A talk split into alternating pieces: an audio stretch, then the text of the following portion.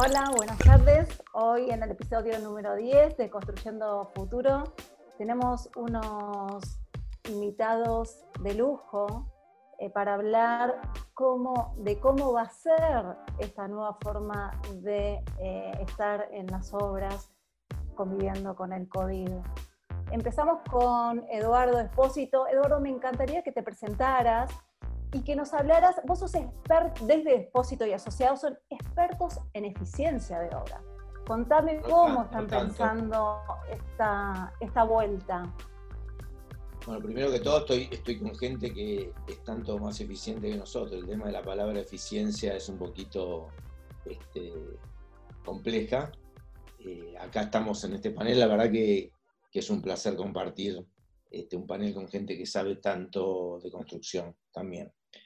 No, el, que, el mundo cambió en la construcción, o sea, el mundo cambió en la logística, tanto dentro de la obra con esta pandemia, como, como en, el acceso a la obra, como en ciudades como Buenos Aires, donde, por ejemplo, uno tiene que pensar en la logística de acceso a la obra porque no te permiten usar el transporte público.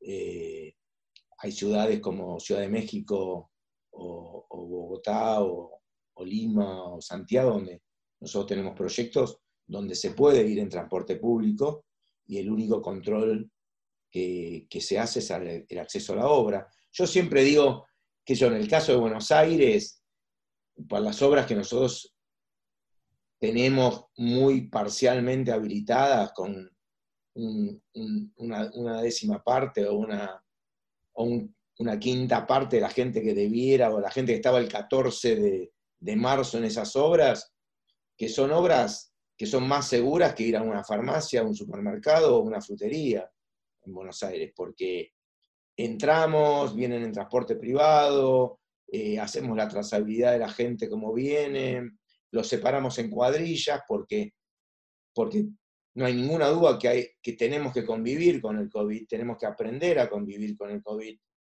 Eh, y, mirando al resto del mundo, yo hablo con gente, y aparte de las obras nuestras, afuera de, Buenos Aires, en, Latinoamérica, que son ciudades megalópolis y tan grandes como Buenos Aires, algunas mayores como Ciudad de México, tenemos muchos casos de COVID. Y, ¿cómo, ¿cómo, atenuamos eso? Bueno, primero el tema de los protocolos, primer tema clave, que acá todos los, los tenemos muy, muy avanzados.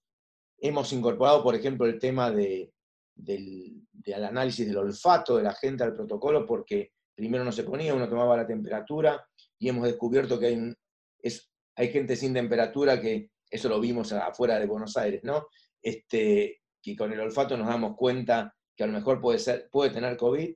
De, un par de cientos de casos que yo vi de COVID en obras nuestras afuera de Buenos Aires, eh, les diría que el 95, casi el 100% es gente que no viene a la obra, no es que los detectamos en obra, eh, pero, pero detectamos muy pocos porque están muy, muy seguidos, muy, el seguimiento se hace importante. Y, el tema es que de una vez por todas hay que tomar una decisión, como ha tomado el mundo, de que la construcción es algo esencial, porque hay muchísimo trabajo atrás de la construcción, mucha gente, y no se puede estar en un estadio como el que estamos en, AMBA en este momento. Eh, yo diría que, perdón, que diría que lo la clave es el control de gestión, sin dudas. Y que vamos control de gestión la clave, ¿Y vos cuando me estás hablando de otros lados, me estás hablando de otros países o me estás hablando de obras no, dentro de, otros países? En todos esos países. ¿Y Argentina tenés experiencia? sí, sí, tenemos experiencia. Ha habido casos de COVID, nosotros tenemos un procedimiento que separamos las, las cuadrillas, vemos bien de dónde vienen, cómo vienen. Eh, uno se entera que tal persona no vino por COVID, separás a esa cuadrilla que no ha tenido contacto con nada, que son cuadrillas de 6 a 8 personas, y, no, y no los haces volver a obra, les haces un, análisis, un PCR. Obviamente todo esto afecta a la productividad, el costo de obra, pero es lo que, es lo que hay. un poquito, Háblame un poquito más sobre eso, productividad, costo de obra, ¿qué, experiencia estás teniendo? Y acá en Argentina todavía esos números no están totalmente definidos, todo el mundo dice que en dólares la obra bajó, cosa que es verdad, subió el dólar, pero todavía estamos trabajando menos. Estoy hablando de, AMBA, ¿no? De, de, Cava y Gran Buenos Aires. Trabajamos menos horas, eh, hay distanciamiento social, hay más costos de transporte, hay más costos de control de, protocolos. Eh, afecta, afecta, el COVID afecta la, productividad en obra. ¿Cuánto va a afectar el costo final? y tenemos que salir a la cancha full force para ver cómo es. Acá hay varios en este panel que, pueden hablar en profundidad de eso. Nadie está, nadie está trabajando a toda máquina en, Capital Federal y en Buenos Aires. No, no, no, no, lo hemos logrado. Eh, pareciera que para obras de más de 5.000 metros y, aquella le faltan menos de 90 días, lo, tendremos a partir de la semana próxima, pero, pero no, no te podría decir más que va a afectar la productividad, eso lo tengo duda. Y que vamos a convivir con el COVID por muchos meses. Espero que por meses, que espero que mi unidad de medida sea meses. Eso está claro. ¿Ah? Creo que eso está claro, no, no, no nos queda otra que asumirlo. Gracias, Eduardo. Federico, eh, Hola, gracias por estar hoy en este panel y me gustaría que contaras desde Asolini, bueno, por supuesto, presentate. Y contanos eh, cuáles son las medidas que están tomando ustedes, si están trabajando en el interior del país y un poquito qué es lo que están vivenciando, si es así. Mira, bueno, gracias por la invitación y por poder compartir este panel con bueno, con gente con tanta experiencia, eh, que llevan adelante, bueno, empresas de primera línea eh, y, están haciendo también cosas muy importantes. Eh, nosotros, la experiencia que tenemos cuando empezamos a armar primero un protocolo y después, bueno, nuestros procedimientos, arrancamos antes de, tener por ahí mucha información por parte de los eh, entes gubernamentales. Entonces lo empezamos a desarrollar nosotros. Eh, nosotros veníamos con obras eh, que, estaban trabajando de cota cero para abajo, la mayoría concentrada en Capital Federal y algunas en el interior del país. Ahora, ahora te cuento nuestra experiencia. y hemos justamente ido actualizando los protocolos en base a bueno, a la información que, iba, que iban suministrando los entes gubernamentales. Es más, eh, muchas de, las cuestiones que hemos eh, empezado a, trabajar en su momento, las hemos eh, trabajado en conjunto con gente de la UOCRA y con otros organismos para, bueno, para simplemente consensuar. Y bueno, sé que algunas propuestas se han considerado después para lo que fue general, hasta donde nos han comentado.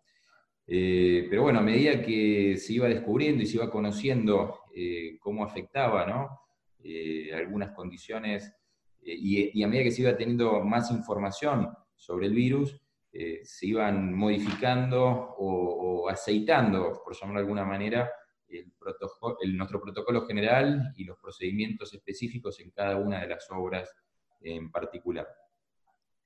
Eh, un poco siguiendo lo que había comentado Eduardo, eh, sí, nosotros eh, hemos primero hecho un trabajo muy importante con nuestra gente de seguridad e higiene y con nuestro departamento de legales, como para cubrir el mayor campo posible, ¿no? y hemos hecho una lógica. Perdóname, pero me gustaría que aclararas qué significa ese cubrir ese cubrir eh, en cuanto a, los, a cada uno de los procedimientos en la obra, eh, como para tratar de brindar las mayores garantías posibles a, nuestra gente y a toda la gente que esté involucrada en la obra, ¿no? Eh, ¿Y ir, legales? Ir haciendo el paso a paso. Y las de legales como para estar dentro de un marco, bueno, apropiado, ¿no? En cada una de las zonas que uno, que uno trabaja. Eh, por ejemplo, algo muy importante que nosotros estamos, eh, que, bueno, en su momento, cuando lo empezamos a hacer, que ahora es habitual, eh, tener, es, una declaración jurada en la obra, que todos los días nuestro personal o todo el personal que ingrese a cada una de las obras tenga que tomarse y, firmar, ¿no? Y, declarar que no estuvo con síntomas, que no, tuvo, eh, no estuvo en contacto con gente que ya lo estuvo, que se tome la temperatura y que garantice que esa es la temperatura que él tiene, y bueno, algunos otros procedimientos que, estamos proponiendo. creo que es un, aspecto muy importante para cuidarnos entre todos. lo mismo hemos hecho una logística previa cuando arrancamos las obras, que muchas están por debajo de la cota cero, entonces prácticamente no se han cortado durante eh, la cuarentena. Eh, y, hemos puesto puntos de encuentro eh, muy cercanos a los lugares donde la gente, nuestra gente vive, como para recogerlos y llevarlos a las obras. Y esa misma gente la hemos dividido en células, intentamos que, toda la gente también comparta estos medios de, transporte privados, que son combis, eh, y que más o menos estén en las mismas cuadrillas, para que estén cerca, ¿no?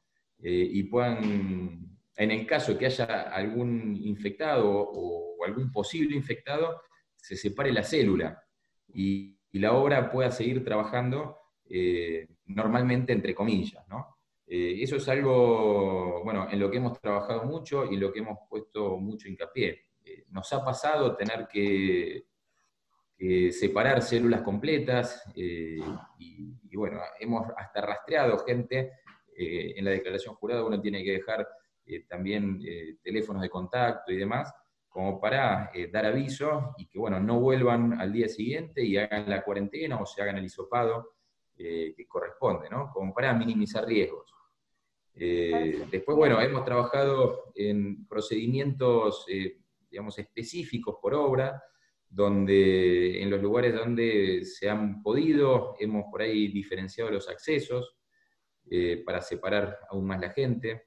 Hemos, hemos, trabajado en la infraestructura de la obra, agrandado los vestuarios, agrandado los comedores, puesto distintos turnos, eh, y bueno, fundamentalmente, qué sé yo, cabinas de, aislamiento en el caso de que haya gente infectada eh, o, con síntomas, eh, cabinas de aseo personal distribuidos en la obra, estaciones de desinfección y ese tipo de cosas. Y en las obras del interior, bueno, depende en dónde nos haya tocado trabajar, hemos empezado en algunas obras donde, bueno, hay que hacer una cuarentena previa 15 días antes, eh, que es lo que nos exige, eh, en este caso, las otras provincias, ¿no? Eh, bueno, que eso implica, bueno, menor productividad y, bueno, costos operativos que uno antes no tenía. Totalmente. O sea que además de cumplir con protocolos, ustedes están teniendo otro tipo de estrategias, digamos. Bien, gracias. Gracias. gracias. ¿eh? Estamos. Y voy a pasar a Sebastián, Sebastián Friedman, eh, de Body Friedman. Quiero saber, Seba, desde un desarrollador, em, cómo, cómo, se va poniendo, ¿no? si trabaja junto con la constructora, desde qué lugar está trabajando este tipo de protocolos y estudiando para llevarlos a cabo. Bueno, primero, hola Mali, hola a todos, gracias por la invitación. Y lo primero que te puedo decir es que como como en todos lados, en cada uno en su rubro, la estamos pasando mal, eh, es importante decirlo.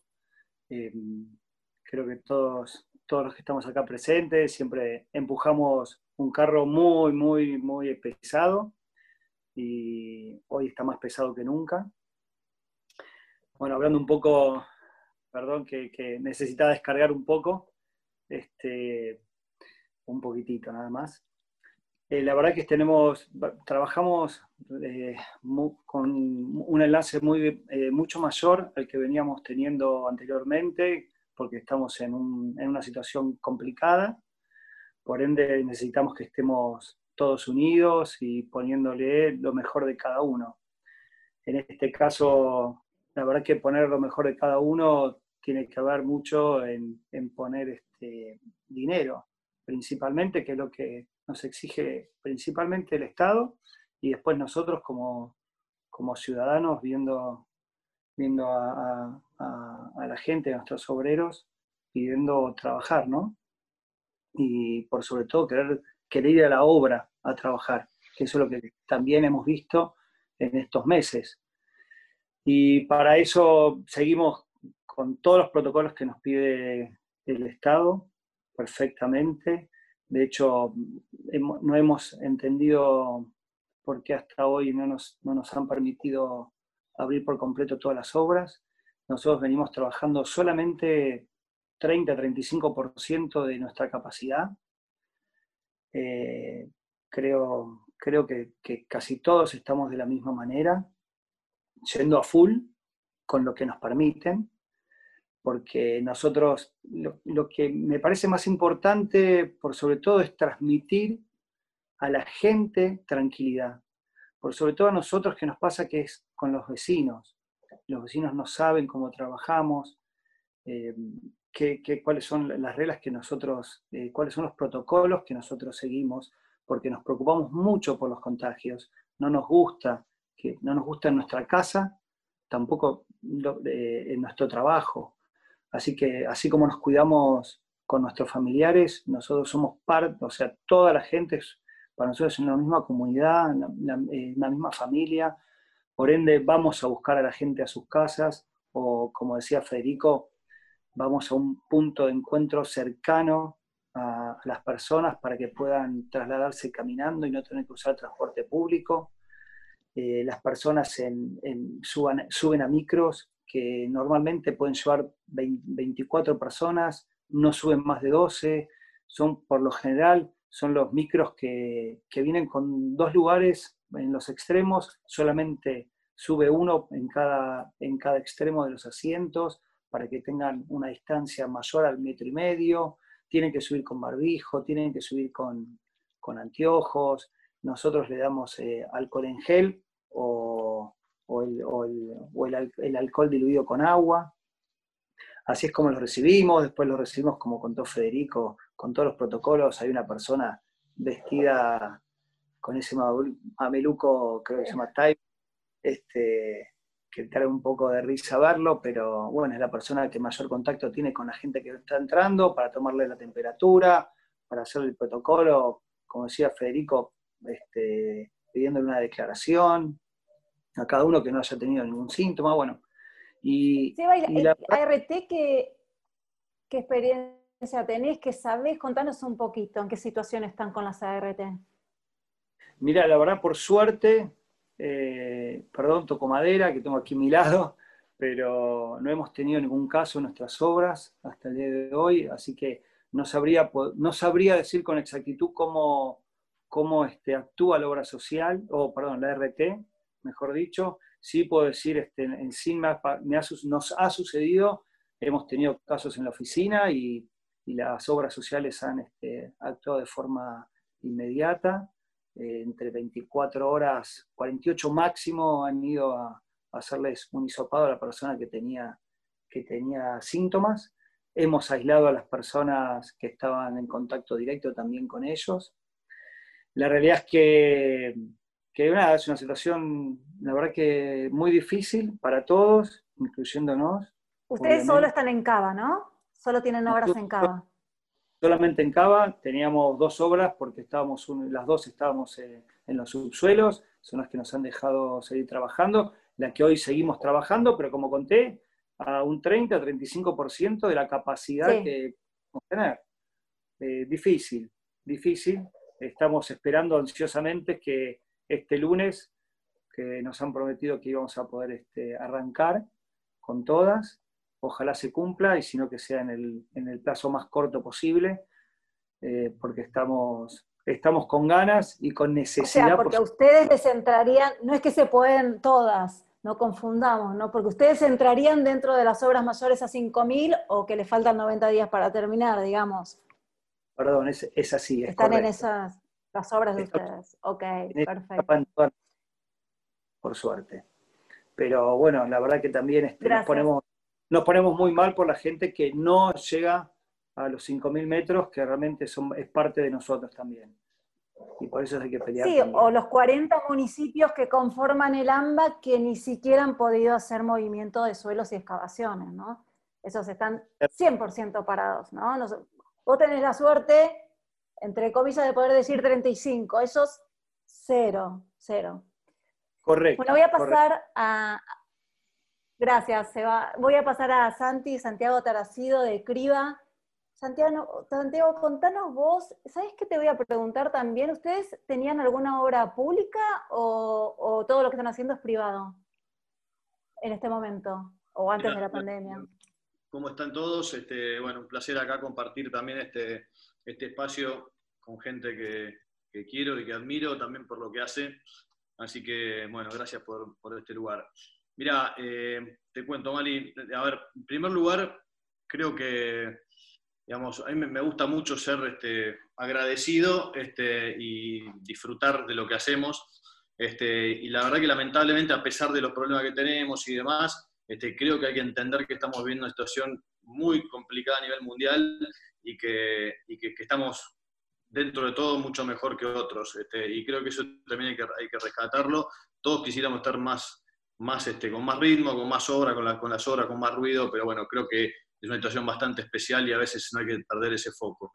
Eh, coincido mucho con lo que se dijo hasta ahora, es, es una situación que hay que convivir, vamos a tener que convivir con el COVID, Hoy se han transformado las obras y también nuestras oficinas, digamos, en espacios muy seguros. Este, es mucho más seguro estar en una obra o en, nuestra oficina que, en tiendas, comercios o supermercados o, igual de seguro, digamos, con lo cual este, hemos hecho muchas cosas para que eso pase. Después también estamos preparados hace mucho tiempo, digamos. Nosotros, nosotros tenemos una, red interna de comunicación este, en la cual, bueno, todos ponemos nuestras novedades este, y demás, de lo que se va pasando en la empresa. Y yo antes de entrar acá a la charla estuve chequeando un poco eh, la actividad que hemos tenido en, relación a este tema de COVID, incluso antes del 20 de marzo, que, se decretó el, aislamiento preventivo. Eh, y nosotros, por ejemplo, el día 5 de marzo ya tuvimos una capacitación de COVID en la obra de Alto Palermo. El 7 de marzo Estuvimos en Uruguay en una de nuestras obras, junto con el gremio, con el ZUNCA, haciendo una capacitación con la comisión interna de la obra, este, capacitando a, las dos obras o tres que estemos haciendo allá. El 12 de marzo nuestro gerente de Relaciones Laborales viajó también a Uruguay a capacitar a los equipos de trabajo. El 13 de marzo hicimos capacitaciones en nuestro depósito en la obra de Cartier Retiro. O sea, lo que quiero decir es que hace seis meses que estamos preparados. No es Del día cero. Claro, digamos, no es como se van a preparar para cuando abran las obras. Ya estamos preparados, digamos, y hace mucho tiempo. Eh, destaco que se ha hecho un, trabajo enorme de colaborativo entre los sectores, eh, en el, digamos, como nunca, digamos, me parece que se ha trabajado eh, en forma conjunta con las distintas asociaciones, con los gremios, con empresas colegas. Este, la verdad que se le ha puesto mucho foco para trabajar en conjunto y creo que eso realmente es muy bueno. Este, y después nosotros en particular le hemos puesto muchos recursos, digamos, tenemos mucha gente, tenemos un equipo, tenemos por ejemplo dos médicos en, nuestra empresa, un médico en Argentina, otro médico en Uruguay, este, que están permanentemente visitando las obras, que están generando todos los, los distintos procedimientos, protocolos y atendiendo los, todas las situaciones. Tenemos tres supervisores de, seguridad este, y coordinación de salud y seguridad que están coordinando, también supervisando todas las obras, y un prevencionista en cada una de las obras que hoy está casi focalizado exclusivamente en los temas de COVID. O sea, se ha puesto muchísimo recurso. Eh, después... Contame RT, que también, que también me interesa que me cuentes vos tu experiencia. Mira, eh, nosotros, te, digo, en, Uruguay estamos en marcha hace, hace, ya desde el principio, digamos, tenemos cuatro o cinco obras en marcha, y, se está trabajando. Y después acá en Argentina tenemos mucho foco en, ciudad y provincia de Buenos Aires, también algunas obras en el interior, y también a través de la disposición 210 de mitigación de riesgo, más otras obras de excavación que también estamos realizando. O sea, tenemos actividad en las obras, por supuesto no al 100%, pero tenemos actividad en muchas obras. Hemos tenido algunos casos que se han atendido muy bien, por suerte sin ningún, sin ningún problema grave. Eh, y el tema de RT, digamos, me parece que está todavía muy embrionario. Eh, es una situación que se ha definido, digamos, como, como una, una enfermedad no listada, se la llama, porque digamos, se, ha pedido digamos, a las RT que se hagan cargo de esta situación de, atención a la, gente que, pueda contra, contraiga COVID, a pesar de que no es una enfermedad que esté sea preexistente digamos, en sus obligaciones. Este, ha salido un decreto que las tienen que atender. Ahora hay toda una discusión y mucha burocracia hasta ahora este, de cómo se atienden esos casos, ¿no? Este, desde, la verdad que, digamos, de todo, desde los costos de isopados, desde los días perdidos, o sea, desde si se toma como una enfermedad cualquiera o otro, como cualquier otra enfermedad en la cual la RT siempre te cubre cuando es enfermedad a partir del día 10, digamos, los primeros 10 días quedan a cargo de la empresa y a partir de ahí sí cubre la RT. Este, bueno, hay una discusión a ver si este caso se cubre del día 0 o del día 10 o no. Este, bueno, qué sé yo, hay, si se cubren los, los, casos en los cuales eh, la persona tuvo que quedar aislada por, por, un contacto extremo, pero no porque dé un hisopado positivo. O sea, hay un montón de cosas. Eh, que todavía no están definidas, entonces... Y se están, se están digamos, este, trabajando, se están intercambiando con las, con las ART, y, bueno, y hay, hay, discusiones, por supuesto, en el medio. Eh, pero, pero bueno, en, lo que, lo que esperamos es que las ART van se, hagan cargo de los, los, costos principales de la gente que tiene que ser atendida por, por COVID, sí. Y las obras que tienen en el interior, en Argentina, ¿qué, qué análisis pudieron, han podido hacer? Mira, eh, ahí, por ejemplo, los, principales problemas que hay son básicamente, ahora estamos lanzando una obra muy grande en Salta y, y la verdad que el principal problema es como las situaciones de, digamos, de, COVID son muy diferentes en ambas que en, algunas provincias, está el tema de que, bueno, no te permiten eh, entrar o viajar o los desplazamientos o, qué, o recaudos se toman en los distintos lugares para, evitar que gente de, la ciudad de Buenos Aires se, traslade y, pueda estar llevando la enfermedad. O sea, la verdad que los problemas tienen más que ver con eso que con la actividad en sí, ¿no es cierto? Entonces, este, ahora, por ejemplo, estamos con un grupo grande de personas que se está queriendo trasladar allá, este, ya con departamentos alquilados, y, bueno, y está ese problema de si viajan, si no viajan, qué les piden para entrar, ese, tipo de cosas. Claro. Este, y respecto a materiales... sí, en las obras en general se han hecho... Respecto a materiales, Sí, eh, porque eh, escuché ahí unos comentarios de que, existía la posibilidad de que escaseen, digamos, los materiales. ¿Qué, Criba, ¿qué puede decir al respecto? ¿Ustedes se acopiaron en este tiempo o qué pensás que va a suceder cuando empiecen las obras? No, a ver, me parece que es un tema que por ahí no, tiene que ver específicamente con, la problemática COVID. Eh, claramente entiendo que vamos a pasar por, una situación con un poco más de restricción a, materiales importados. Hay que ver un poco, eh, digamos, la, industria local, cuánto tarda en, moverse, en, tomar decisiones de inversión, ese tipo de cosas. Este, pero bueno, no, sé si mucho más que tenga que ver en relación al COVID con, con la prestación o con la provisión de materiales.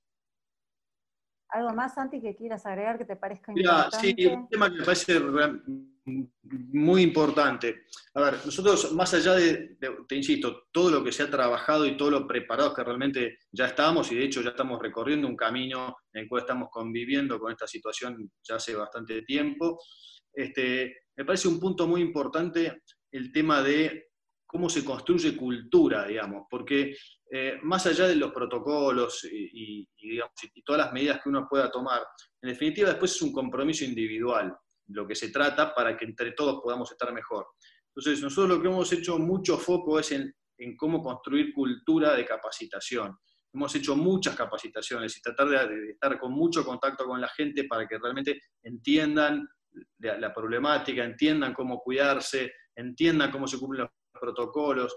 Entonces, eh, todo eso me parece que es un, es un, tema realmente que hay que ponerle mucho foco. Más allá del, papel que está escrito y de los, los, protocolos y si se hace la declaración jurada, etcétera, etcétera, me parece que la parte fundamental es ese contacto de decir, bueno, cómo se crea cultura para que la gente realmente se cuide.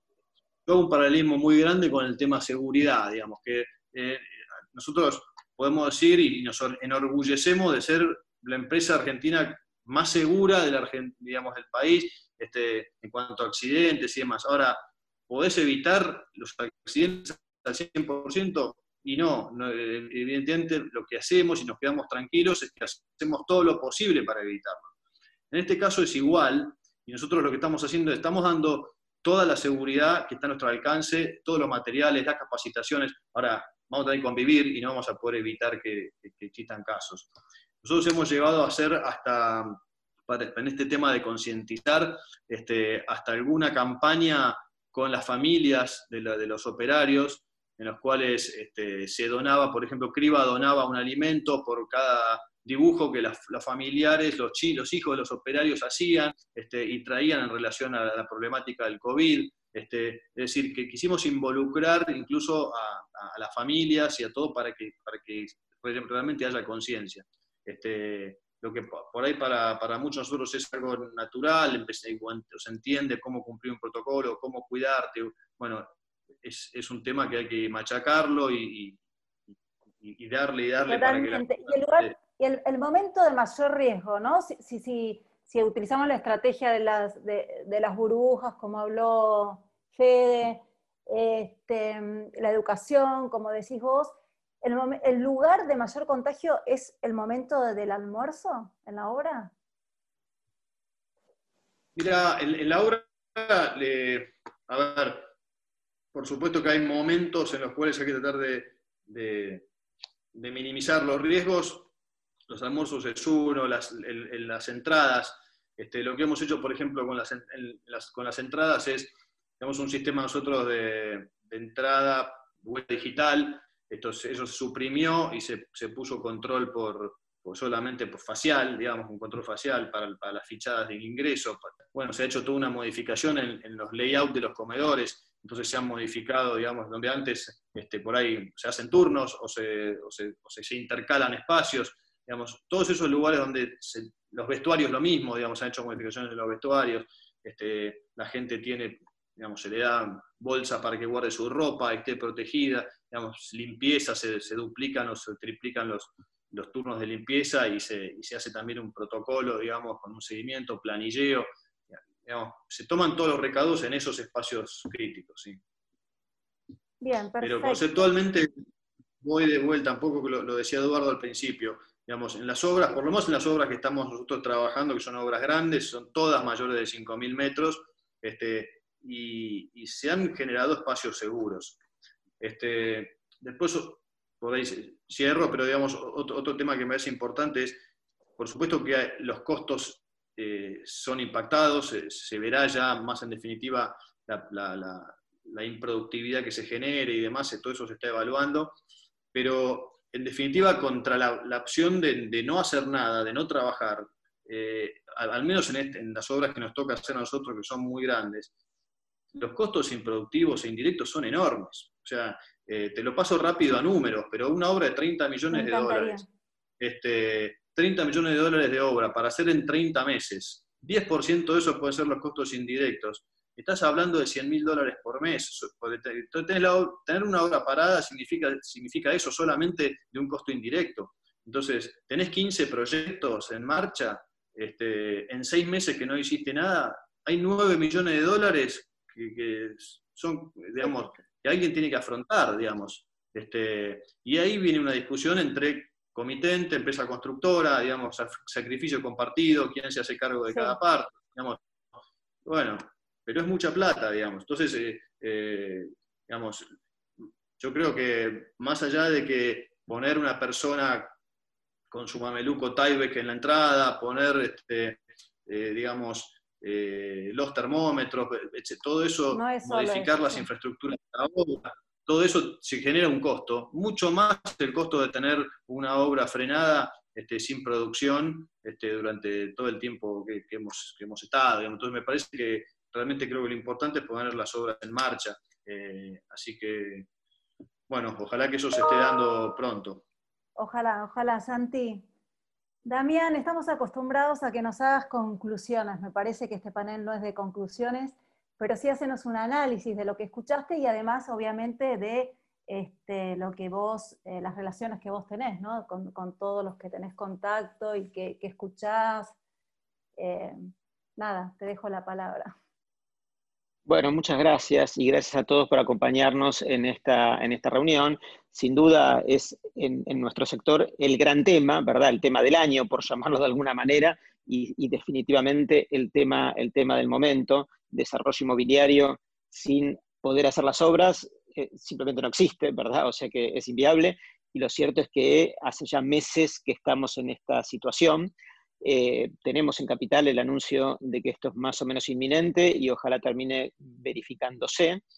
Eh, y me parece que este panel lo que deja en evidencia y lo que presenta es que tenemos equipos de desarrolladores perfectamente preparados para poder afrontar este fenómeno que tenemos por delante y es la necesidad de hacer las obras en convivencia con el virus, ¿verdad? Que es lo que va a ocurrir en breve en la Ciudad de Buenos Aires, ha venido ocurriendo en otros lugares de la Argentina y claramente ha estado ocurriendo en otros lugares del mundo.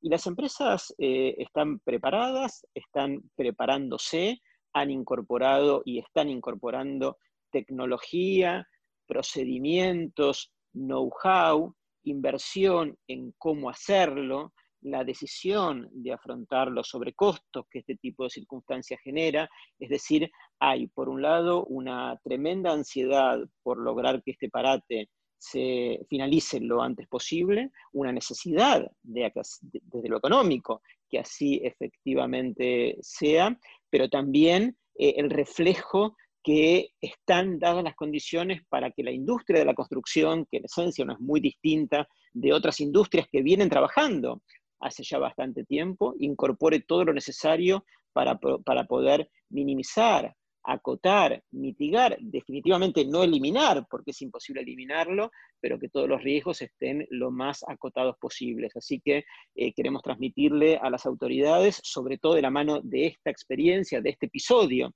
de este panel, eh, que tengan, que confíen en nosotros, que nosotros somos empresas responsables, eh, que estamos con la vocación y el compromiso de transmitir esta cultura a, todos nuestros equipos de trabajo de la necesidad eh, imperiosa de cuidarnos entre todos, de hacer las cosas cada vez mejor y lograr acotar este riesgo que implica la convivencia con el coronavirus lo máximo que sea posible en convivencia con el trabajo y ojalá podamos empezar rápidamente. Gracias, Mali.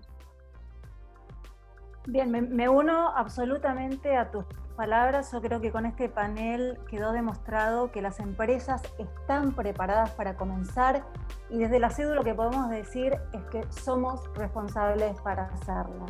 Reactivemos las obras. Gracias.